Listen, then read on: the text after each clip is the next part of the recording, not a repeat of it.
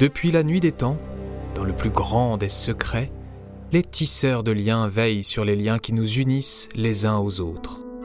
À la fois les observateurs discrets de nos vies et les ouvriers qui construisent des histoires pleines de rencontres inattendues et de découvertes incroyables. Mais quand les liens deviennent fragiles, ils font appel à l'équipe spéciale. Dans cette équipe, que des enfants, pleins d'imagination, qui sont prêts à créer de nouveaux liens, en réparer certains ou en renforcer d'autres. Prêts? Alors, bienvenue chez les tisseurs de liens.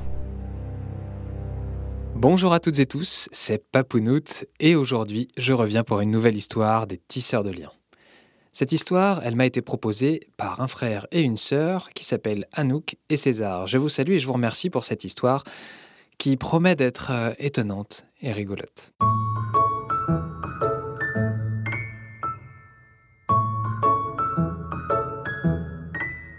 Notre histoire se passe il y a maintenant fort longtemps, à l'époque où les maisons étaient toutes en pierre et les châteaux aussi. Une époque où il y avait quelques princesses et princes qui régnaient sur des territoires et des terres encore un petit peu sauvages, et il y avait bien sûr de la magie.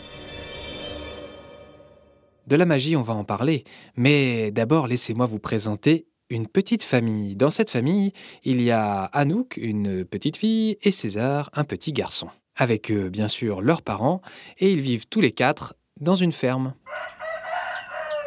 Ils habitent dans un endroit que vous connaissez peut-être, qui est au nord de la Bretagne.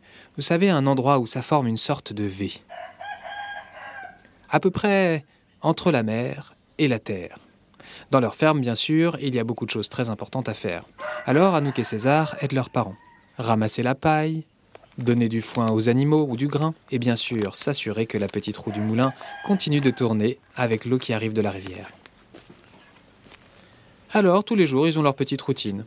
On passe voir les animaux, on fait un petit coucou aux voisins en amenant du lait, on passe chercher du fromage chez la dame qui fait du fromage de chèvre, et lorsqu'ils reviennent, chose importante, vérifier que la petite roue du moulin continue de tourner. Tous les matins, c'est pareil.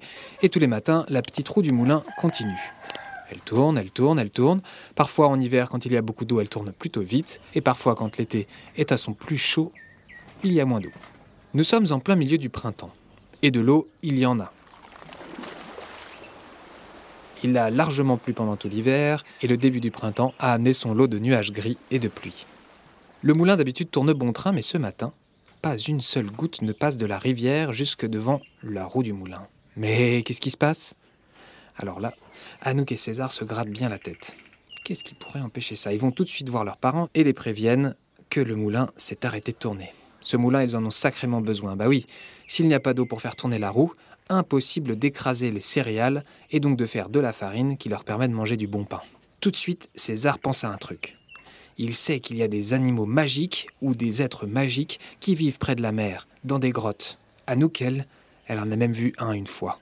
Vous les connaissez peut-être, il s'agit des fées des houles et de leurs fétaux. Ce sont les fées garçons. Les fétaux adorent se pavaner au-dessus des vagues, ils trouvent ça très beau et ils se trouvent eux aussi très beaux au-dessus de la mer. Les fées, quant à elles, aiment bien rendre visite de temps en temps aux animaux des bois alentours et bien sûr faire des petites farces aux enfants des villages. Elle en est sûre, c'est certain, c'est un petit coup magique des fées et des fétaux. Les fées des houles, en plus, elles ont une particularité. Vu qu'elles vivent au bord de la mer, elles adorent venir se reposer de temps en temps à l'air de la campagne, dans les fermes par exemple. Sauf que. Il ne s'agit pas de magie. Un énorme rondin de bois est arrivé au pied de la roue et les moulins et donc le moulin ne pouvait absolument pas tourner. Une fois le rondin enlevé, bien sûr, l'eau se remet à couler. Le lendemain, ils s'en vont voir les animaux, bien sûr, euh, donner du lait aux voisins, chercher du fromage de chèvre chez la dame qui fait du fromage de chèvre, et s'en vont voir la roue du moulin qui, comme tous les matins, tourne. Oh, bah, euh, bah elle tourne pas du tout là. Alors là, ça c'est sûr, c'est encore un coup d'effet et des fétaux, mais c'est pas possible. C'est elle qui ramène du bois. César, lui, il a une autre idée en tête il pense que peut-être il y aurait quelqu'un, un bûcheron par exemple, qui aurait coupé des arbres et qui les aurait fait tomber dans la rivière, et du coup l'arbre aurait descendu toute la rivière et se serait bloqué encore dans la roue. Et effectivement, encore un rondin coincé dans la roue du moulin. Toujours pas de farine ce jour-là et pas de bon pain pour ce soir. Sauf que, Ce rondin de bois, il n'a pas du tout la tête d'un arbre. Il est ultra bien taillé, un peu comme un grand crayon géant qui vient bloquer la roue. Qui peut bien faire ça? Alors là, c'est certainement pas une œuvre magique. Le lendemain matin, Anouk et César ont pris une décision. Pas question d'aller voir les voisins, ni la voisine, pas question de commencer par aller voir les animaux. Ils se cachent dans des buissons et observent la roue du moulin qui tourne. Et là, qu'est-ce qu'ils voient? Un petit castor, et il arrive avec un rondin tout bien taillé, comme un crayon géant. Encore ça? C'est donc lui qui bloque la roue du moulin. Les enfants sortent d'un coup du buisson en hurlant.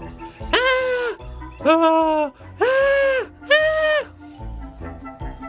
Le castor est complètement apeuré. Il lâche tout de suite son rondin, qui tombe non pas sous la roue du moulin mais à côté, et il s'en va, en trébuchant et en se prenant les racines des arbres, et saute dans la rivière juste à côté. Les deux enfants sont très suspicieux. Pourquoi est-ce qu'un castor viendrait les embêter et bloquer leur roue de moulin? César dit Moi, je suis sûr que ce sont des copains des fées des houles, et du coup, c'est pour ça, ils ont demandé de nous embêter. Ah, ah non, César, c'est pas ça, dit Anouk. Non, non, je pense qu'il y a quelque chose qui l'embête, sinon il ne nous empêcherait pas d'avoir de la farine. Alors, il se cache à nouveau le lendemain matin, mais un peu plus vers la rivière. Entre les arbres, il voit le castor en train de ronger un nouveau tronc, impeccablement, comme un crayon géant. Et on dirait bien qu'il n'est pas tout seul. Avec lui, deux petits castors, tout minus minus, et une autre castor, on dirait bien une petite famille de castors. Et ce castor-là, il a l'air de bien préparer son crayon géant toute une petite famille de castors s'active autour des troncs d'arbres. Anouk et César s'approchent doucement de la petite famille, et c'est alors qu'ils voient ce qu'ils n'avaient encore jamais vu d'aussi près. Une fée des houles et un féto en train de se promener. Oh, c'est impressionnant. Quand ils viennent vers nous avec leurs ailes, là, oh, ça donne froid dans le dos des deux petits enfants. N'approchez pas plus, dit la fée car la famille Castor va avoir peur, dit le féto. Vous savez, eux, ce qu'ils aiment, c'est rigoler et jouer ensemble. Alors j'ai l'impression que l'un des castors a décidé de vous embêter pour pouvoir jouer avec vous. Peut-être que vous pourriez leur proposer un endroit pour jouer et éviter de bloquer votre moulin. Anouk et César n'ont encore dit aucun mot. Non seulement ils voient de très près une fée des houles et un féto, et en plus, il leur parle. En bégayant un peu, Anouk commence. Euh. Euh. Ben oui, on pourrait jouer avec eux, mais faudrait qu'ils arrêtent de bloquer notre moulin. La fée fait un petit clin d'œil au féto. Le féto a compris. Alors je vous propose de dessiner un autre cours d'eau qui contournera le moulin et dans lequel la famille Castor pourra venir quand elle a envie de vous embêter un peu, en tout cas de jouer.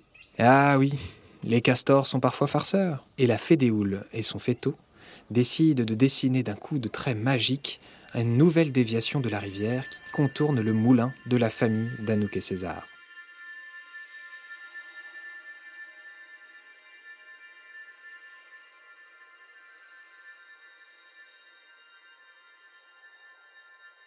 Alors de temps en temps maintenant, le matin, en tout cas quand la famille Castor est là, Anouk et César continuent leur petite routine. Ils vont voir les animaux, distribuent du foin et des grains, ils vont voir les voisins en leur amenant du lait, et ils vont chercher du fromage de chèvre chez la voisine d'à côté. Et lorsqu'ils reviennent, après avoir regardé la roue du moulin qui tourne bien, ils s'en vont voir le petit bras de rivière qui contourne leur maison et leur ferme, et se font largement arroser par toute la famille Castor, toute que plate, tapant dans l'eau, éclaboussant les enfants, riant aux éclats. Mais nous avons oublié quelque chose dans cette histoire. C'est que Anouk et César ont continué à voir la fée et le féto.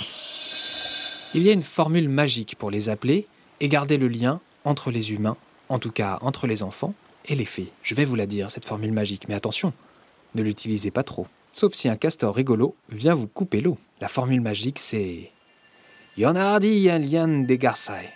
Yonardi lien de. Ça veut dire il y en a beaucoup des liens avec les enfants.